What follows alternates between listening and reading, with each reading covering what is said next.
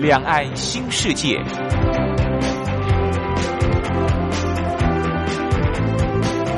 这是一个让您打开视野、胸怀两岸、放眼全球的云端世界。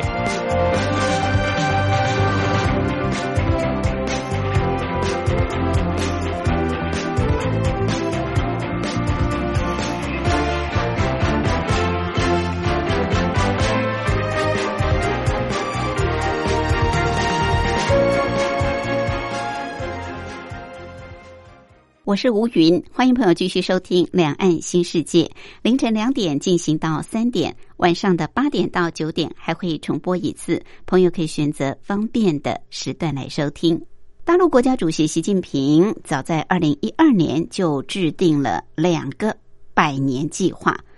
这两个百年计划，其中一个计划就是希望在二零二一年，也就是中共建党一百年的时候，让全中国大陆的国民平均所得可以比二零一二年设定的目标翻一番，全面建成小康社会，也就是要实现脱离贫穷。在中共当局明确脱离贫穷这个目标，并且下定了时间表之后，最近大陆各地都陆陆续续的表示说，他们已经实现全面脱贫了。像是在去年十二月的时候，向来发展比较落后的西藏就率先宣布，他们完成所有县区的脱贫任务，成为第一个达成脱贫目标的省级地区。而就连多年经济不振的东北，辽宁也是在东北，紧跟着西藏之后，也宣布摘掉贫穷这个帽子。另外，像是人口大省江苏省也宣布他们达成了目标。看来，好像中国大陆各个省份已经都逐渐脱离贫穷。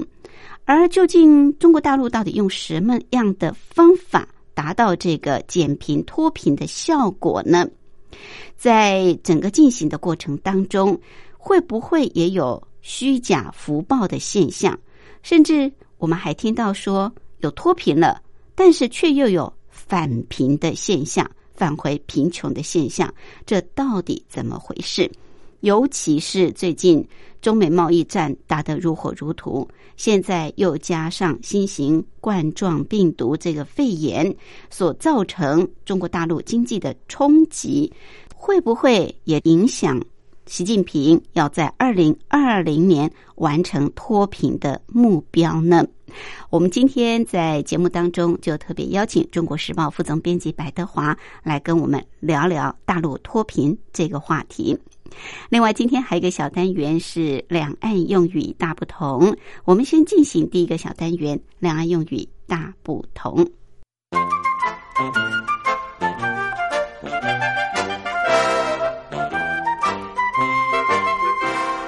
两岸用语大不同。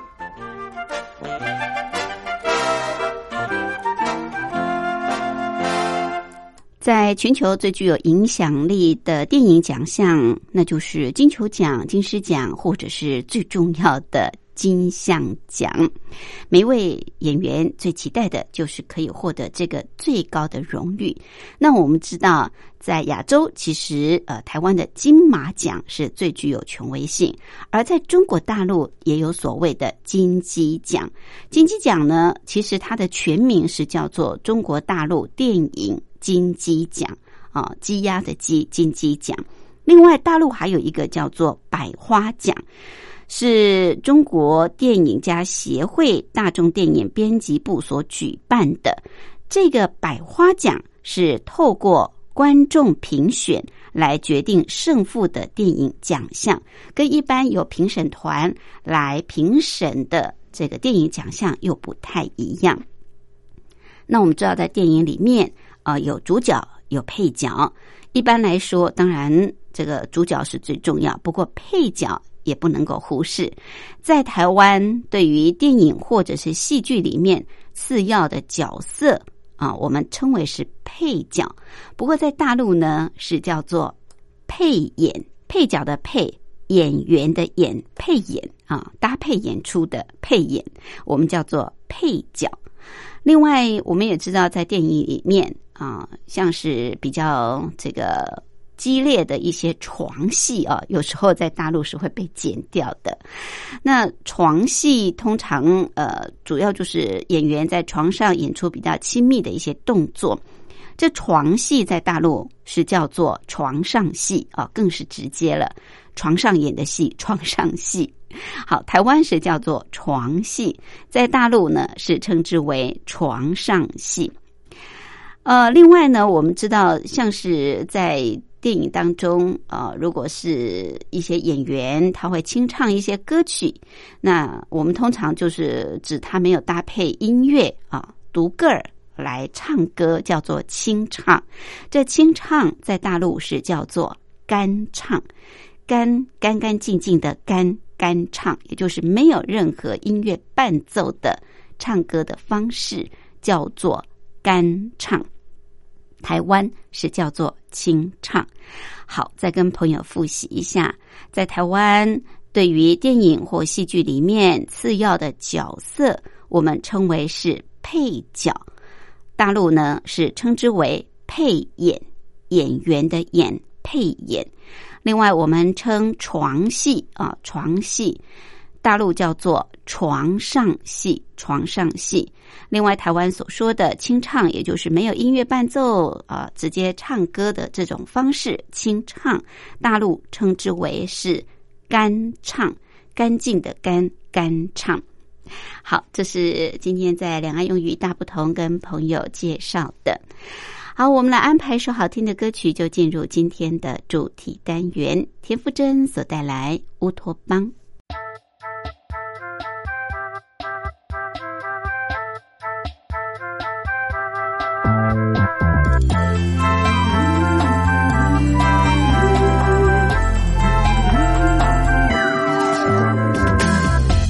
撸一大半性感又甜美手机自拍，上传笑脸。按赞的讯息疯狂出现，怎么他却还没上线？哎哎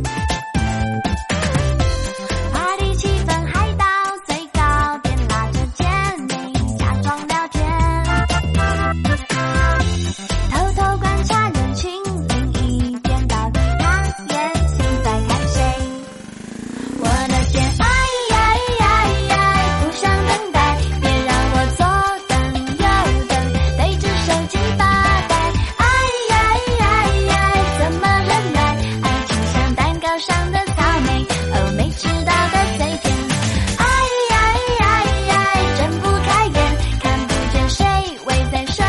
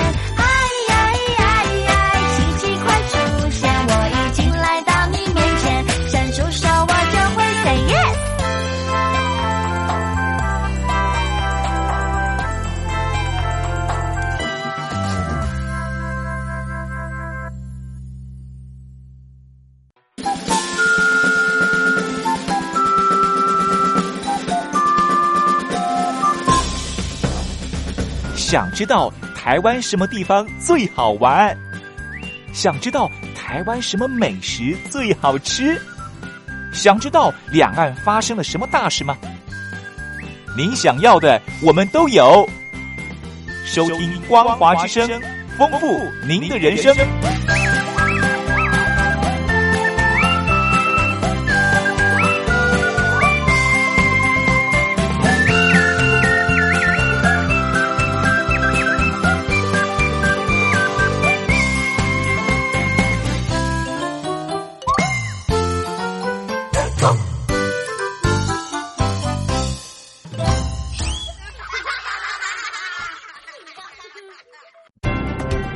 话说两岸，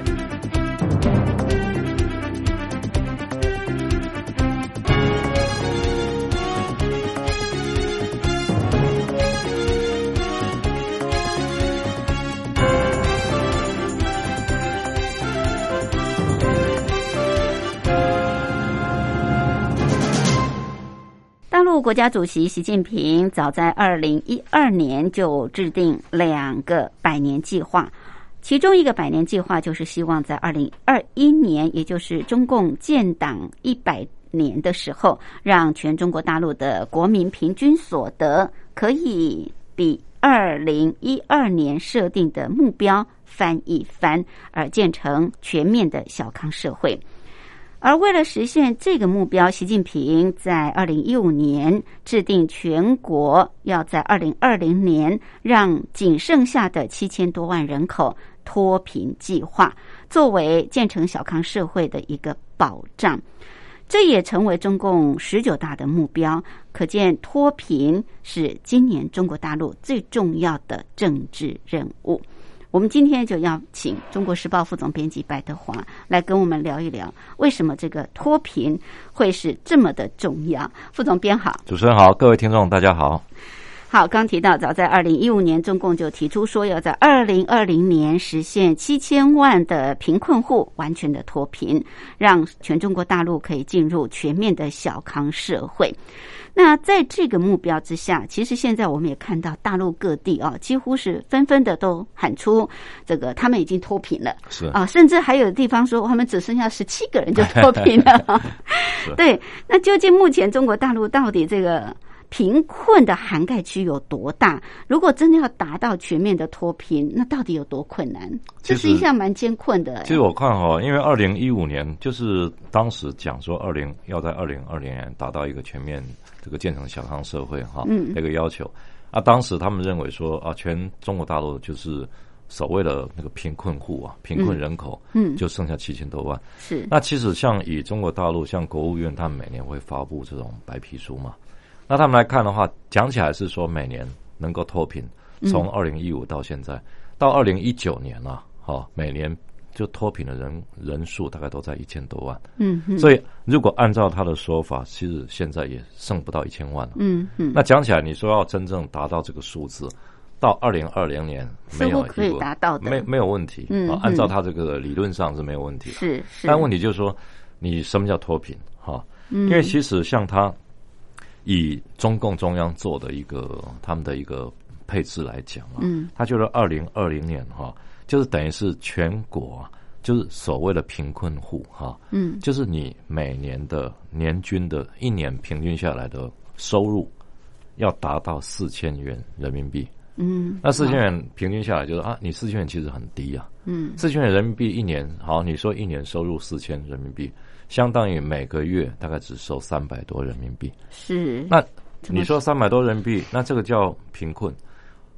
你你就没有贫困了。没如果你有没贫困达到这个，你达到就每不个叫月贫三困百了多块，对，那可是问你三百多，你在不要说这个大城市啊，三线、四线、五线、嗯六线，你根本都过不了啊。很难生对啊活，。所以这个这个，我觉得它的制定了一个标准哈。那你看哈，它所虽以然你说意思这个标准制定的有一点低了，啊太对不对低？而且可你啊过去制定的跟现在整个中国大陆都在的这变种啊消费水平，又对不对一样？对对你每年也有通货膨胀的问题，，对对，而且但是我们看到它哈，所谓制定说每年不能低于四千，四千人那民币，好，大家都不不低于四千了，都超过四千人民币。嗯那它另外还有一个标准，嗯就是要达到所有人民啊，不愁吃不愁穿，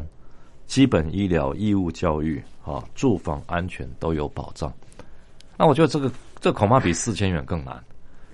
对你嗯说所谓不愁吃不愁穿，对，那这这个情况要怎么看呢？比如说对以那个像青海、西藏、新疆啊，嗯新疆的话，大城市像乌鲁木齐那个问题还不多，嗯但如果说像很小的一些偏远的偏一些远城农市啊，村，对啊，那你不愁吃不愁穿，那其实很多跟现在牧民老百姓也可以告诉你，他不愁吃不愁穿啊，嗯因为他如果说真的饿了没有东西吃，我宰一头羊宰一头牛就有了，嗯所以他这个这个讲起来哈、其实是一个很模糊的概念。嗯那基本医疗，我觉得中国大陆是一直有在做，嗯但实际上就面面临到很多问题，因为大陆医改其实是很难。嗯那为什么是难？因为比如说台湾，我们全民健保嗯是做的还蛮不错的。嗯你到国外去，其实很多你碰到意外事故啦，嗯，像国外来讲的话，我们就马上面临问题。因为我们在台湾的话，碰到意外事故，全民健保很 OK 啊。对，但是国外的话，当然你因为你是外国人，嗯那中国大陆老百姓，你碰到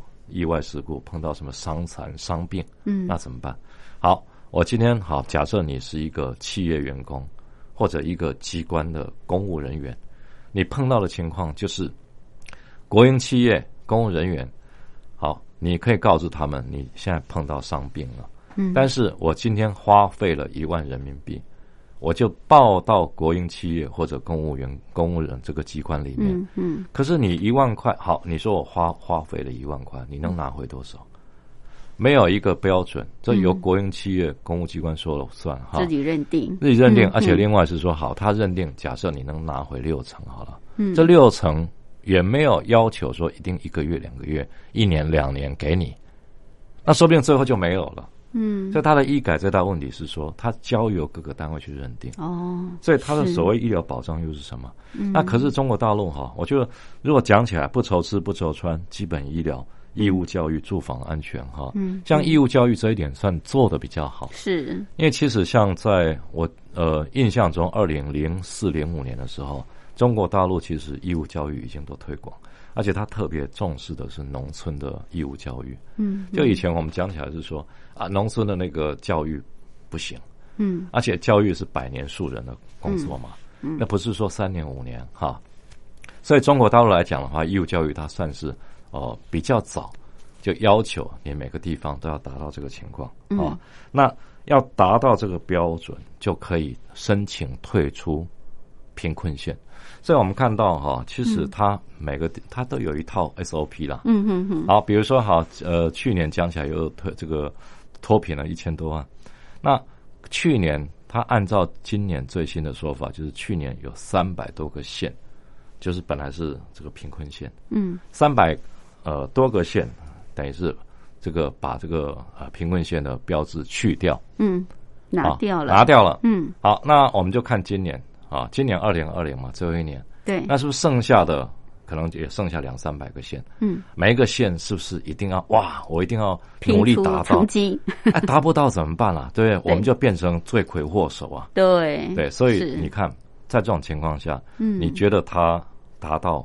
难不难？不难，我可以把这个帽子摘掉。对嗯掉，但是问题题是，实际上是怎么样？是不是真的脱贫，对真正的脱对贫，？那问题对就在这里了。是 OK 好，所以要达到不困难，但是是不是真正有意义的脱贫，这倒是很值得怀疑的地方。啊但是有一，点哈，我会觉得说，当然你也不能说太抹杀他的整个成就、他啊。很有努力啊，因为其对实像包括那个世界银行哈，他们嗯是有一个推算哈，嗯哼他说其实在一九八一年啊，嗯等于三十几年前的时候啊，当时全世界的贫困人口达到八点三九亿，嗯有八亿多，八亿三千九百万人口，但是到了二零一一年，剩下贫困人口八千四百一十七万，是二零一一年，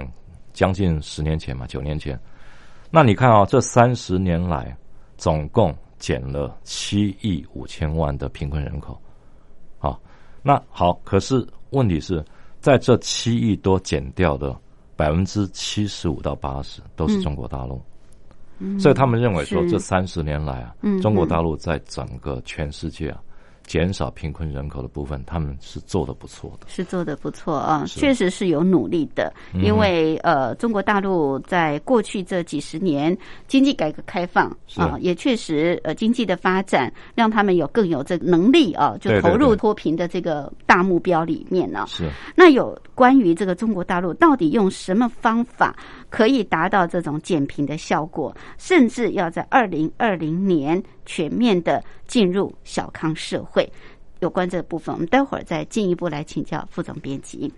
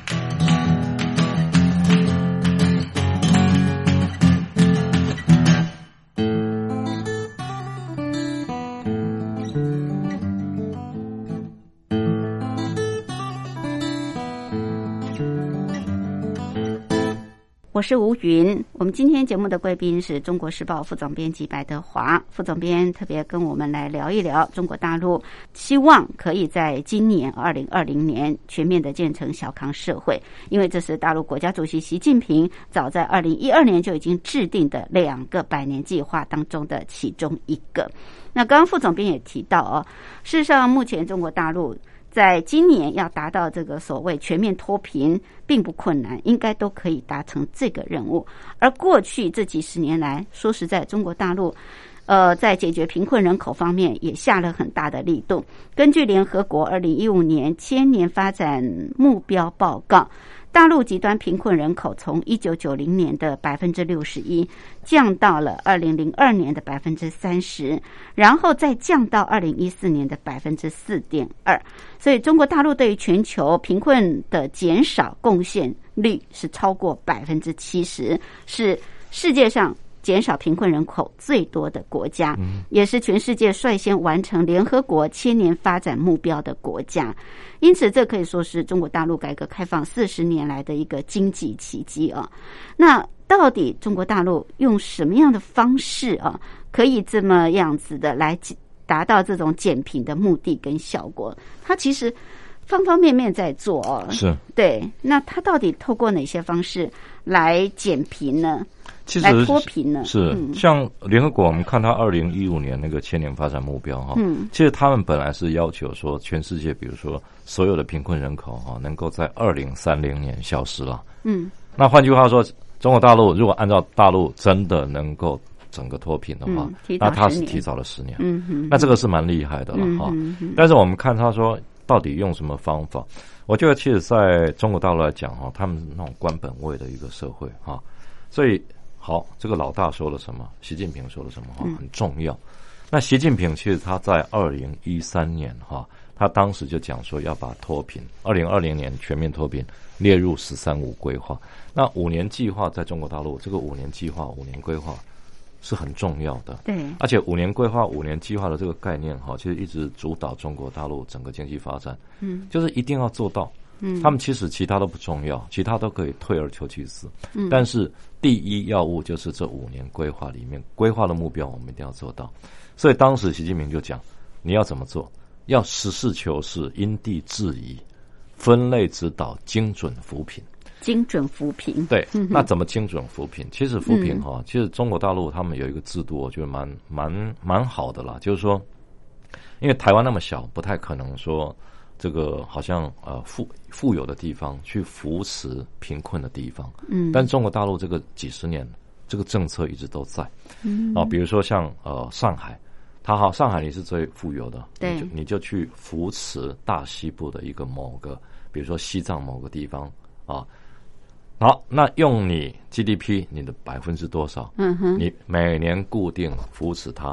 哦，给这个西部的某个县市，你扶持的这个县市，嗯哼哼，那不只是资金的扶持，而且是人力的扶持。比如说，好，上海的年轻人大学毕业了，嗯，哎，你有没有想意愿到大西部去拓荒哦，啊？那你到大西部去扎根，嗯那到大西部扎根哈，其实它也有所谓地域的这个薪资加急。嗯嗯，啊，比嗯，如说好，你在上海工作，可能没有所谓的地域，因为你 local 嘛对你对本地对，但你如果愿意到青海，嗯，愿意到这个西藏去扎根，你可能光是这个地域加级就占到你百分之七十的薪资，嗯，等于是快增加一倍的薪水，你要不是要？是是，那、到当地对他来讲，对他以后的升迁各方面也有帮助。对，那这个叫精准扶贫啊。哦，那可是每个地方都有对口。那当嗯嗯然，被扶贫扶持的那个单位哈，它也有一定的回馈。嗯哦啊，比如说像呃西藏是那个某个县，它当地哈、比如说你福建的这个石狮市的人来，嗯我提供你每第一晚住宿免费。嗯啊，大家就奇怪，为什么他要提供给福建的石狮？嗯原来石狮就是他精准扶贫的对象，嗯嗯嗯，就石狮每年固定会把钱给他们，啊啊，哈，当地人会回馈给这个石狮，哦就东县是补西县，嗯哼啊，富有的补贫困的，嗯这叫精准扶贫哈。是，那这个当然是政府的一个政策啦，对，但是除了这个，我觉得这是其中的一个方法啦。嗯那另外就是也有产业扶持，产业扶持，对，比如说，好，这个呃，北京这个中共中央的部分哈，它可能在对西部投资的领域的，不管台商啦、外商或者当地的企业哈，嗯你只要愿意到贫困的地方去，这个、呃投资一些产业，它的产业都有扶持。嗯，那你当地有一些产业要发展，你报到中央去，那中央也会给你补贴，给你一些税税制的优惠。嗯，好、那另外就是异地搬迁。异地搬，异地搬，迁，对，异地搬迁就是说，好，比如说你在当地真的发展不了，嗯，你看我们呃了解大陆中国大陆很多地方啊，像甘肃，甘肃有些很贫困县哈、嗯，它贫困县的县城，整个都是高山峻岭的地方，啊，其实那个地方本来就是不毛之地，对，而且很多地方你生存本来条件就很困难，嗯嗯你可以跟中央申请，跟省申申请，我整个县城想搬迁到哪里，那他们会评估异地搬迁。如果说真的对你整个有帮助，也有找得到地，嗯那中央可以帮助你整个搬迁。嗯，好、那另外像教育支持啦、医疗的这个呃呃协助啦，哈、嗯这个嗯其实都是整个脱贫哈、的方法之一啦。嗯，所所以嗯以他这个脱贫几乎就是动用社会各方面的资源，对对不对？对不只是产业的扶持、资金、对对经对嗯济、人力，或者是教育各个各个方面，他不是说完全的投入，对，不不是像一般讲说放任式说啊，嗯你就有办法，你就自己想办法起来。嗯哼那当然也有一些是比较主动的哈，嗯哼比如说中国大陆的一些新的一些政策，比如说他们呃成立所谓的呃完成什么一千个特色小镇，对对对。那那个特色是嗯小镇就说好，我鼓励你，比如说好，你自己这个城镇，假设你的城镇是二十万人口，嗯嗯，但是他他整个调研以后，调查研究以后，发现说，哎，你农村的占的比例太高，但是农业我们知道啊，在很多这个不管是服务业、工业、商业，农业其实它的获呃获达到的一个利润，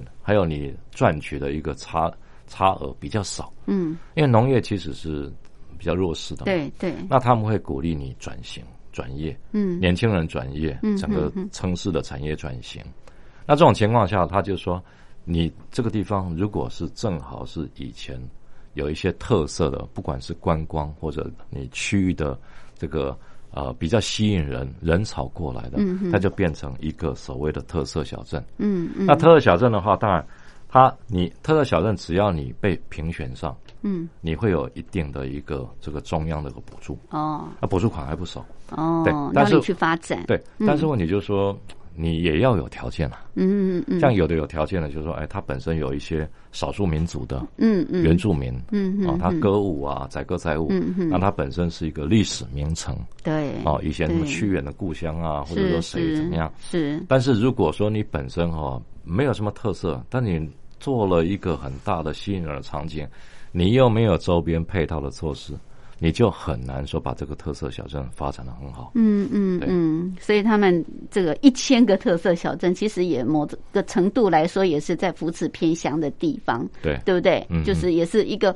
扶贫工作的其中一项嘛。对对，那另外像呃，你刚刚提到这种特色小镇，就是鼓励大家呃去发展当地的特色，当然也是希望能够带动这个观光产业。对对不对？所以像我们之前提到，就是这个，比方说什么农家乐、嗯农农家乐家啊菜，很多啊对不对？这个也是，是不是是也是在他们的扶贫计划对啊当中的一环呢？是啊你广义的讲是都是啦。嗯那就像我们很多台商，他们自己也会去找门路嘛。嗯，你说像其实台湾有一些民宿发展的不错，有没有？对对对，那他们会到西双版纳、到那个昆明、到很多地方。嗯，那其实他们有一些地方其实就是贫困县。对对，啊，那些贫困县其实他们发现说，他们没有那种意识，没有那种概念。嗯那你就要把台湾的一些经验带进去嗯啊嗯，嗯，啊，大陆加上有一些蛮有趣的一个这个什么，就是资金来源的平台。嗯嗯啊，你如果会运用的话，你说在一个比较风光明媚的小镇，嗯，你弄了一个很有特色的民宿，你往上一登，其实啊，光是这个预约的人，可能每天都哇，那人潮非常多。那这个就是发展成功。嗯，那你发展成功的话，当地政府也会给你补贴。哦，还啊是双管就是有齐下嗯哼哼，那哼整，因为他你的发展成功，你一定要缴税嘛。对那、，你缴了税，是不是也让地方政府能够早日脱贫？嗯嗯，因为它嗯它的税基来源很有限。嗯嗯，而且当地的民众也能够有就业的机会嘛，有就业机会啊对他很快就可以达到对四对千对块的目标。没 错啊，其实哦是四千这么讲起来，其实真的不难。嗯嗯，四千块人民币算一算也不到两万块，一年收入两万块。对，那个中国大陆哈、过去就是因为这个赤贫人口太太贫多，穷了，对贫穷现象嘛，对对整个对在世界这个贫穷现象很多。对，另外我看最近也有这种所谓的什么红色旅游啊，对啊，这个也都是属于希望可以带动比较偏远地方嗯没错。的产业的发展，或者当地的观光，或者当地的收入其。实中国大陆哈、它两个跟红色旅游最有关的，一个是江西的井冈山嘛， 对对，井冈山，嗯你看共井产冈党山的旅游发 源地发源地啊嘛，是那另外一个就是陕西的延安嘛，那个也都算比较贫穷的地方，没有是不是啊，不是延 安哈、过去很贫穷，但是嗯延安倒不是靠这种。好像说啊，脱贫的这个整个国家的政策呵呵要求， 资啊嗯助脱下贫了。嗯，不是延安是因为发现石油，哦，石油啊，石油。哦那延安发现石油以后，现在在整个陕西来讲哈嗯，延安反而是数一数二最有钱的地方。哦，对是，对，那是井冈山就是啊，因为井冈山的话，它本身其实没有什么太多特色，嗯但是红色旅游，因为它有保留当地以前毛泽东啊、周恩来啊、这个彭德怀他们一些办公的处所，嗯哼，而且原原封不动，嗯它整个保留下来。我去是过嘛，嗯哼，那那一次，那那个感觉哈、就是哎，那整个非常古朴，一个哦古朴的小镇嘛。那他们比如说好，从本来他当地的话，呃，假设只是一个县城，由县本身的一个旅游局嗯啊来呃 handle 这些事，但他如果一旦化为特色小镇，嗯它本身可能由省出面，中央也有补助，省也有补助，嗯哼，那你是不是你本身本来一年只能拿这个五十万人民币，现在可以拿五百万人民币？哦你不只是是宣传，可以招来很多人，嗯哼就业也可以扩大，你也可以修改你的修缮你的原来的建筑，嗯啊，个把原来的那个整个地基扩大哈。是它其实对整个城镇的发展是有效的啊。嗯嗯是是，所以它其实是。呃各个面向在各个做面这个向扶贫的工作、脱贫的工作啊。对，最近中共又发布了这个中央一号文件啊，是那这个一号文件已经是第十七年连续发布以三农为主题的中央一号文件是，呃，当然就凸显这种农业啊、农村农民的重要性啊。嗯那在这次的中央一号文件就特别锁定脱贫跟补短板对，这两大任务哈啊，哈，所以真的就是。一定 要在今年达到这个脱贫的目标啊！对，那农村农民农农业，嗯，目前在大陆地区还算是比较弱势啊的一块当然了吗，这还比较弱势，因为嗯其实像十年前哦，嗯你大概农民农村的人口就占了八亿嘛。嗯，那现在其实人口这个整个结构哦有嗯变化，变化不是那么大，因为毕竟那个地方太大。嗯，那可能人口呃农村农这个农民大概剩下六亿，但实际上的话，以中国大陆来讲哈、他农民每年能赚的钱，你不管是种经济作物，而且他有呃这个气候节气的一个限制，对，农民其实有一半的时间他没事，嗯，那没事怎么办农协嘛？嗯农闲的时候他没没事怎么办？他就是打工嘛。嗯那打工，你看像全呃每年的这个过年期间农啊民，工，这嗯农民工都要回农农他们老过家。年嗯对，啊，回对老家都是在中西部啊。是那你从呃沿海的大城市回中西部，很多嗯这个家里都是务农的嘛，所以这个部分它基本上不管是在农村或者在一线城市，它基本上都比较弱势。对，那弱势的话，其实它有一个先天的困境，就是它到了大城市，也是属于打工阶层。嗯嗯那尤其你如果没有一技之长，哈，这个本身是他们嗯必须要注意。所以我觉得哈，其实它这个脱贫还有一个很重要的概念啦，嗯就是其实人家讲所谓像包括世界银行他们提到贫困啊，一般讲起来的贫困，这是世界银行的定义哈、嗯就贫困不仅是包括你收入跟消费的贫困，嗯，一般收入不到达不到四千，对，那你消费，你每个月消费花个这个五千块，你就觉得很拮据，对那这个是贫困。那除了收入跟消费的贫困之外，就是一个能力的贫困。能力能力，所以我觉得他中国大陆也一直在强调这一点，所以他为什么一直强调说我教育的支持很重要，对，就是要建立能力嘛。对，那其实像那个很多电商平台，一直深入到大西部的农村贫困的地区去，嗯嗯教他们怎么使用电脑，嗯，对，对不？对？那你对你电脑会使用的话，你东西就卖得出去。嗯嗯。哦，所以我觉得他这个贡献其实当多方面也是很大的。嗯对，，是是好。那到底呃，在今年能不能够达到全面进入小康的这个社会哦、呃我们也拭目以待。不过，在整个这个脱贫过程当中，刚刚也提到，就是说有些可能真的是很贫困的这个县市，他为了要达到这个目标，他也许还真的会有一些呃假报或者虚浮的现象哦，是嗯哼不是真正达到这个所谓的脱贫。那到底这些情况，中共当局是怎么来防范？还有就是，目前我们也知道，啊、这个新型冠状病毒肺炎也冲击中国大陆啊、是。那这个对中国大陆经济可能会带来很大的影响，也会不会影响到在今年要达到脱贫这样的一个目标？我们待会儿休息过后，进一步来请教副总编辑。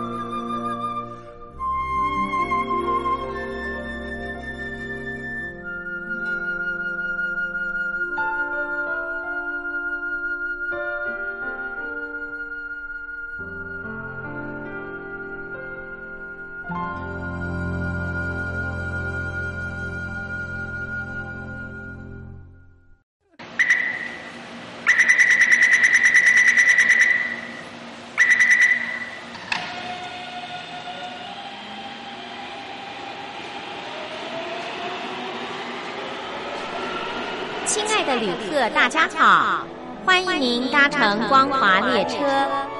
我们中途的停靠点有中波七一一千克、九八一千克、八零一千克、八四六千克以及短波九七四五千克。希望您随时利用这些频道上车，和光华之声的朋友们一起翱翔天际。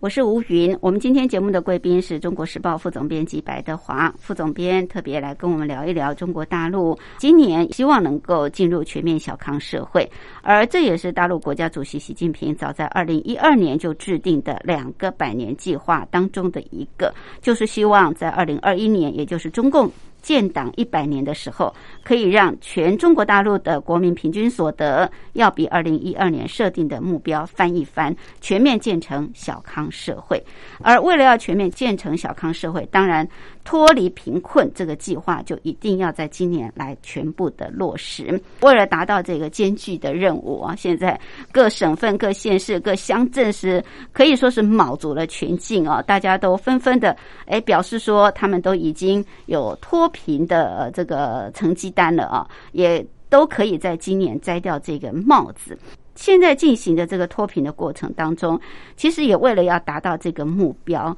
恐怕也存在不少不是很真实的或者是福报的现象啊。是甚至还有为了脱贫，反而还出现脱贫又返贫的现象。，对。什么叫脱贫又返贫的现没有，象？他那个意思就是讲说，你本来已经脱贫了嘛，对摘帽子了嘛，你对那个我我们不是贫困县啦、嗯，可是突然哪一天发现，哎，很多其实他没有真正的收入提高，他的那个收入真正没有达到每年所谓的四千人民币的一个情况，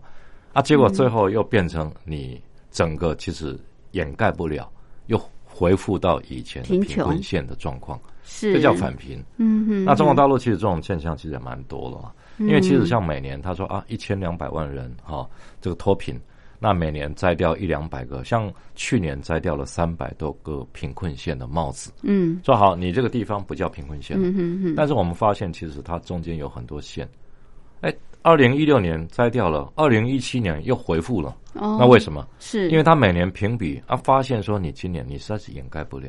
嗯因为虚假嘛，嗯哼，那怎么么虚假？它其实比如说好，真正的是每年每个就是每个假设你这个村有嗯一万人口好了，是啊，我这一万人口全部都四千人民币的收入以上，平均呢、嗯每年的收入是这样。可是其实他发现，其实他很多补助啊是灌到你的薪资去，补助补哪助里就是中央的补助啊，地方的补助啊啊。哈哈，那很多补助，比如说好，因为以前你贫困县你有贫困津贴嘛，对贫困对县你可以有，比如说好你贫困户会有贫困户会有补助啊津贴，对假对假设哈，我们嗯好，你说呃，我一年我这个四口家庭，嗯我只有四千块人民币，嗯嗯好，那可能这个中央会补助你这个家庭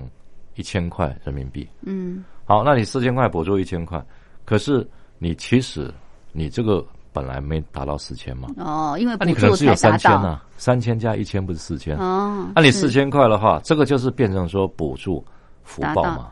那你哈补把补助的灌进去，说啊，嗯你看他达到了四千，他一年收入真的是有四千块人民币啊。是那嗯是这种情况其实就是虚假嘛。嗯嗯嗯对，那我觉得这是一个情况。嗯那另外就是说，其实你如果从贫困县到小康县，它很重要的是你有一些补助不见了，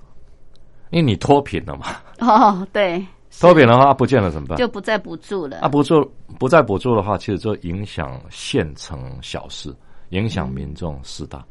因为很多贫困人口哈，嗯他本来就靠那么一点补助，对，但是我现在变成小康了、嗯我变成小康县的话，我是不是连补助款都没有了？，对啊，县府可能私下跟你讲，没关系，到时候我再用其他名目给你一些。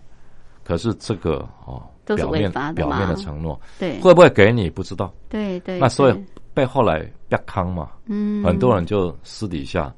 告诉了外面，嗯啊，嗯说我们有存在这个现象，嗯有的在微博上会 complain 这些事嘛，是是那慢慢就发现说，哦，原来还有存在这些事情，哦所以这个就是其实中中国大陆哈、在做很多事情，嗯嗯我觉得就是浮夸，嗯就你到你干嘛非要急着啊？因为只是中央政治上的一个要求，对，对，因为其实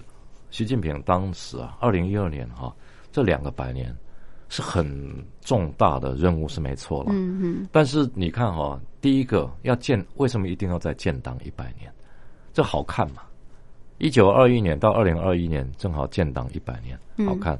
那可是他把它设为第一个百年，嗯然后第二个百年目标，他又设到一九四九年到二零四九，建国百年。二零四九年，我们很难讲说它是不是真的现代化，嗯但是至少你二零二一年，我觉得是有点太过急躁。嗯是因为很多东西你是不是贫困，其实老百姓感受最最明显。没错，对啊，你如果说真的能做到多少算多少。嗯世界银行本来就是规划到二零三零年，你要提早那么多时间，也意义也不大嘛。嗯嗯，所以我觉得这个情况，而且坦白讲，其实如果说它变成一个小康，我觉得很多地方政府也有一些私心啦。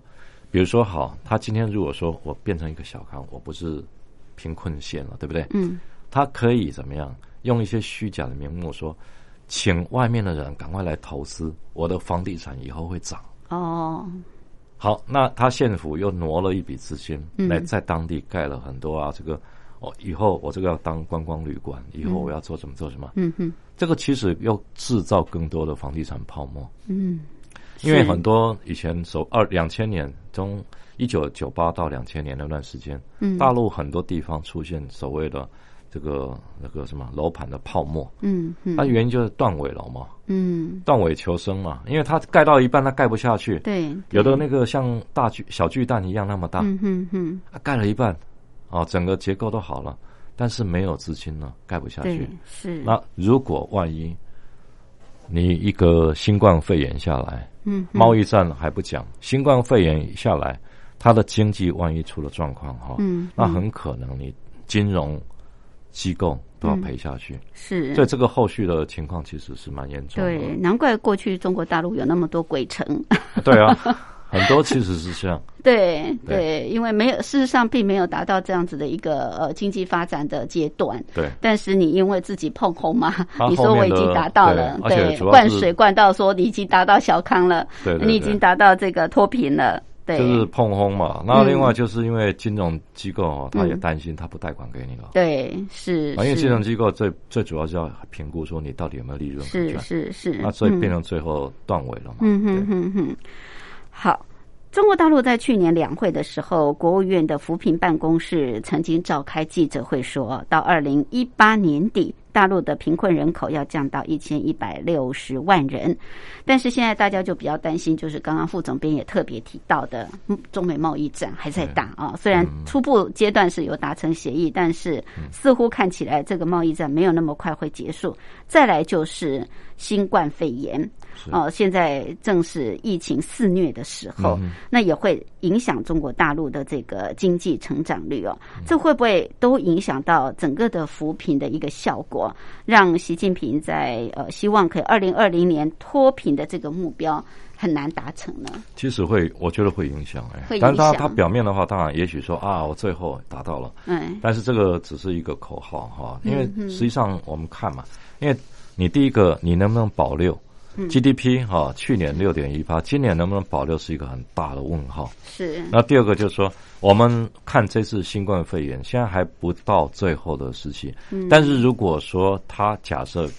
以跟二零零三年的 SARS 期间相比了，嗯，二零零零三年那个最高峰是第二季嘛，五六月的时候。嗯那二零零三年那个 SARS，其实你只要把数据翻开就知道，它二零零三年的 Q two 这个第二季哈，嗯比 Q one 跟 Q 三嗯包包括金融市场、房地产啦、还有什么交通运输啦，什么我们所谓的四大产业啦，观光啊，这个百货啊、餐饮啊这些，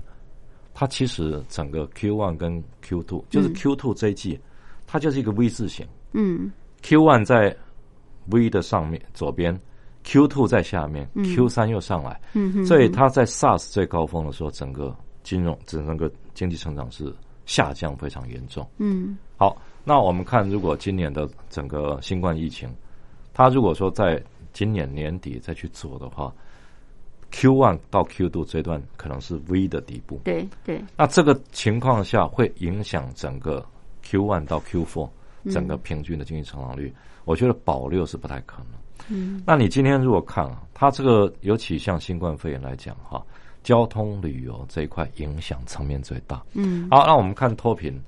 那这一次的话，很多脱贫县它靠的不只是特色乡镇，它有很多转型的。对，那你说想讲起来，你没有交通了，嗯你旅游人家不敢去了，对，请问你收入来源干嘛？嗯因为其实农农业县最大的困境就是说，因为它没有一一技之长，对，它要转型到工业、商业都很难，嗯它只能跑用观光旅游，嗯这是大宗啊。嗯嗯但是观光旅游偏偏碰到这个新冠肺炎，嗯那观光旅游你看，不要说大陆啊，台湾都很惨啊，嗯全世界恐怕观光旅游都很惨，所以我觉得会有影响。但是以中国大陆来讲，去年摘掉三百多个县的贫困县，今年剩下一百多个，嗯，我觉得他他还是会宣布达成目标，以中国大陆的一个呃呃这对这个惯性的做法啦。只对是说，其实后是面还要面对很多难题，就是对，呃，副总编这种说法哦，最近中共呃的这个国务院。委员兼外交部长王毅哦，他在访问德国的时候，他也说他他觉得呃，这个疫情总是会过去啊，那经济动能也会再反弹呃上来的，所以他觉得要达成这个小康社会啊，对于中国大陆来说，他们是有信心的。哦，我那还不知道他有讲过对这对个对，话那习近平在这个中央政治局常委会的会议里嗯面，他也提到，他说这个疫情当然现在呃就是一个作战嘛啊，那他说要确保这个打赢疫情防控的人民战争、总体战、阻击战。努力实现全年经济社会发展目标任务，所 以看起来 看起来不难。 呃，对对，好像就是说，对于要达成这个小康社会，其实他们是还有信心的。这这基本上是一个信心喊话，还是是啊还是那你？我觉得一定要这样讲啊，因为你如果说领导人没有信心的话，你叫老百姓怎么办？嗯哼尤其他是十四亿人口的大国啊，是是，所以是我觉得他们都是毛泽东的信徒。嗯哼，毛泽东以前讲过一句话：“道路是崎岖的，前途是光明的。嗯哼”，所以最后一定是光明的嘛。是是 是，所以今年一定是这个使命必达使命必达啊、一定要达成这个所谓的全面脱贫，要进入小康社会是啊。没错。 OK，好， 我们今天非常感谢《中国时报》副总编辑白德华，特别针对中国大陆脱贫的这个议题，跟我们做这么多层面的分析跟探讨，谢谢。好，谢谢。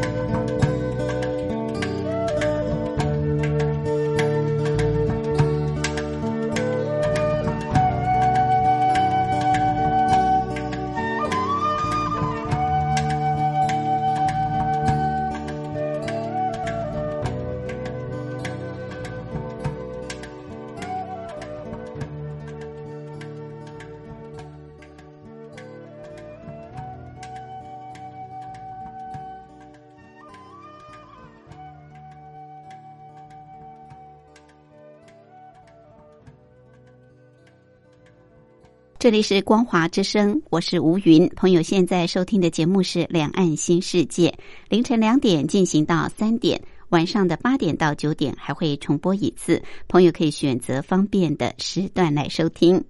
节目进行到这儿也接近尾声，非常感谢朋友的相伴。有任何宝贵意见，都欢迎您随时随地来信给吴云，寄到台北邮政一七零零号信箱。台北邮政一七零零号信箱，口天吴天上白云的云，吴云收就可以。祝福您拥有愉快的休假日，我们明天空中再会，拜拜。